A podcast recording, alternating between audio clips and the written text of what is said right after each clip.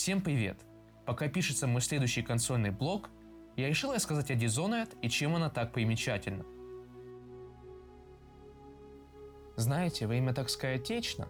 Вот еще буквально недавно я, будучи в 10 классе, впервые поиграл в Dishonored. И без шуток. Игра просто вынесла мне мозг.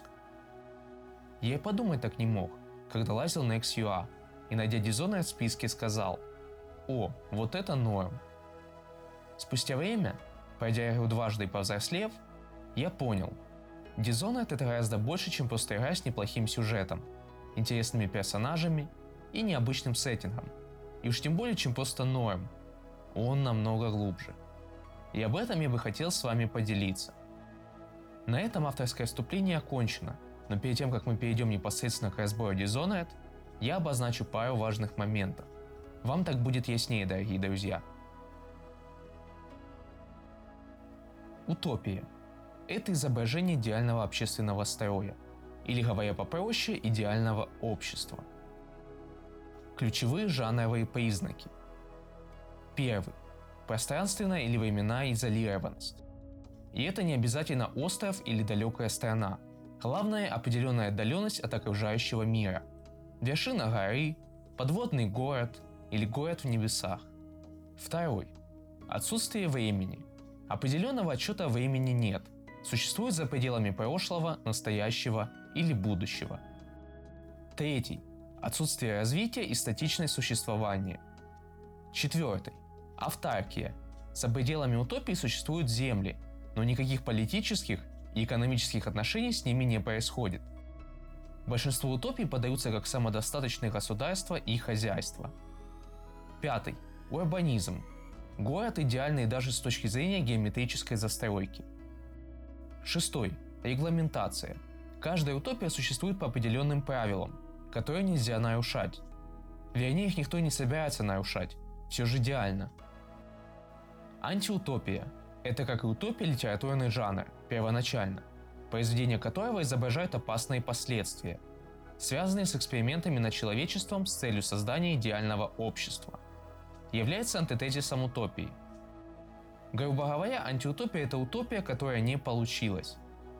Романы жанра антиутопии предостерегают нас от будущего. Ключевые жанровые признаки. Первый. Демократические и гуманистические идеалы изображаются в виде сатиры.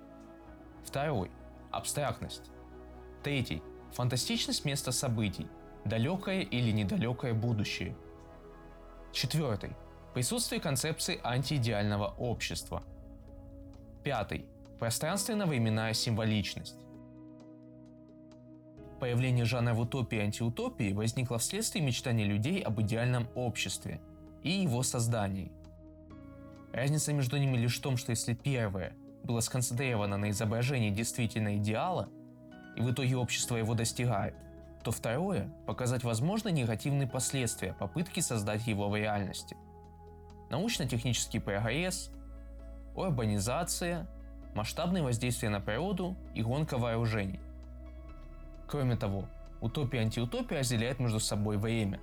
Утопии были популярным жанром во времена античности и Возрождения, антиутопии в эпоху просвещения и в первой половине 20 века.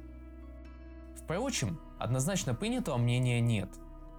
Ученые до сих пор дискутируют насчет времени появления того и другого – Одни утверждают, что антиутопия – это антижанр, который является вторичным, ведь не образовывает своих признаков, а только пародирует. На самом деле это большое заблуждение, ведь утопии больше похожи на философские трактаты. Они бессюжетны и в них нет персонажей.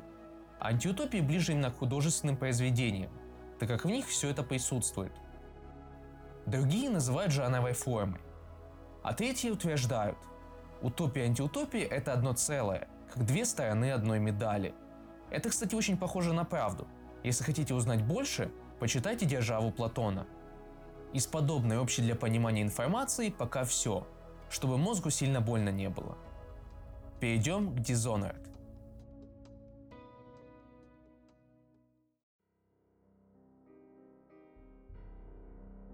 Arkane Studios молодцы и создали интересную вселенную – да, буквально на поверхности лежит сходство с Великобританией. Островная империя, четыре некогда воевавших между собой королевства, климат и даже имена.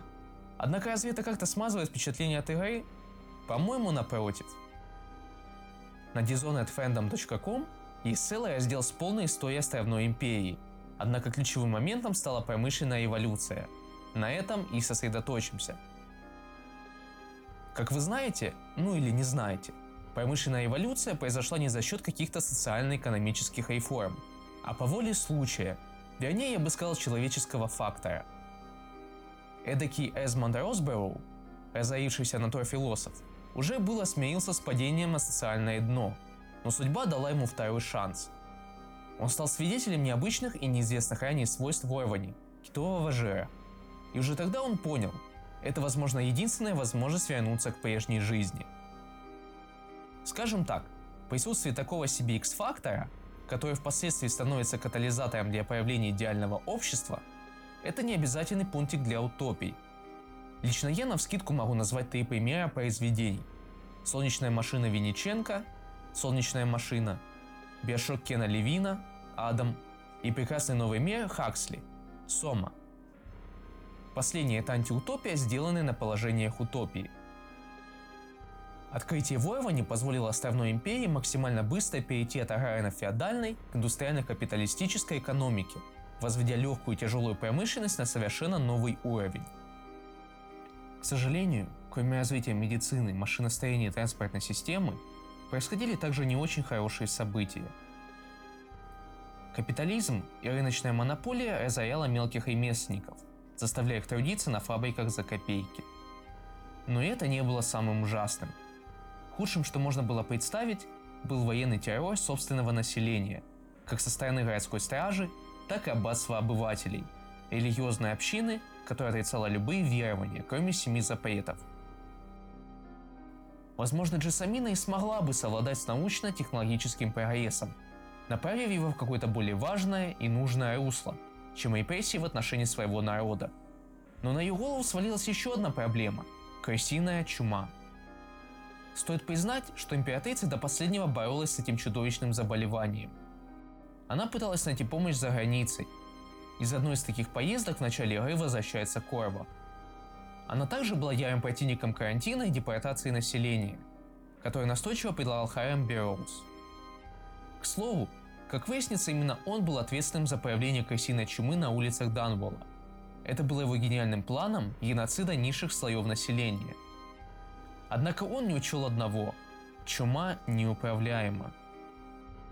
От бедных кварталов чума достаточно быстро распространялась в другие районы, постепенно охватывая весь город, кося и бедных, и богатых. Последних, конечно, меньше, средств и доступа к лекарству у них все же было больше. Настоящие же проблемы Бероуза начались тогда, когда у императрицы появились вопросы, кто виновник и главное зачем. Глава тайной службы был обеспокоен исследованием и понимал, рано или поздно все все узнают. Решение было принято быстро – убить императрицу Колдвин и узурпировать трон. Однако с его выполнением пришлось ждать удобного случая. Таким стал отъезд Корова по государственным делам. Гибель императрицы и исчезновение принцессы, наследницы престола, только усугубило ситуацию. Хайрам Бероуз, уже находясь в роли лорда-регента, продолжает свою политику. Полномасштабная информация армии – на это в основном тратили все средства. Введение карантинных зон и комендантского часа. А город тем временем умирает. Чума уносит фактически половину населения, отчего на предприятиях не хватает трудовых и человеческих ресурсов. Более того, блокированный Данвол прекращает торговлю как с другими островами империи, так и с континентом, вследствие чего город переживает недостаток продовольствия, а вскоре и эликсира – Дозировка существенно урезается, стимулируя таким образом еще большую заражаемость бедных слоев населения. Более того, городская стража, боясь заразиться, фактически отдает целые кварталы на откуп бандитам.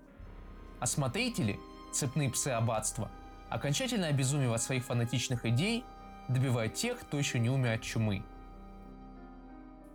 Получается так, что к моменту выхода Корова из мест не столь отдаленных, Данвелл находится на грани краха. К слову, Продолжая изучать жанровую принадлежность, я пришел к выводу, что этот этап существования города можно классифицировать как что-то среднее между антиутопией и дистопией. Ведь с одной стороны уже погибло очень много людей, а с другой город еще можно спасти. Гибель или спасение города зависит непосредственно от принятых вами решений. Ключевых опций всего три. Первое. Эмили жива, низкий хаос. Вторая. Эмили жива, высокий хаос. Третье. Эмили мертва, высокий хаос. В случае первого варианта Данвол, окрыленный возвращением принцессы, моментально оживает, а Соколовый Джоплин занимается лечением больных.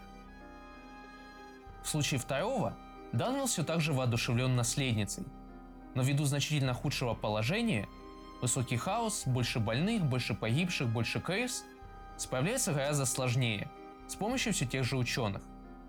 Третий и наихудший вариант. Принцессы Эмили больше нет. Идет борьба за власть, в которой нет победителя, и в момент которой погибает сам Данвол. Окончательно превращаясь в пример идеальной дистопии. Место, где общество самоуничтожилось. Подводя итог, я хотел бы сказать, на мой взгляд, Dishonored это замечательное произведение, как с точки зрения игровой, так и литературной.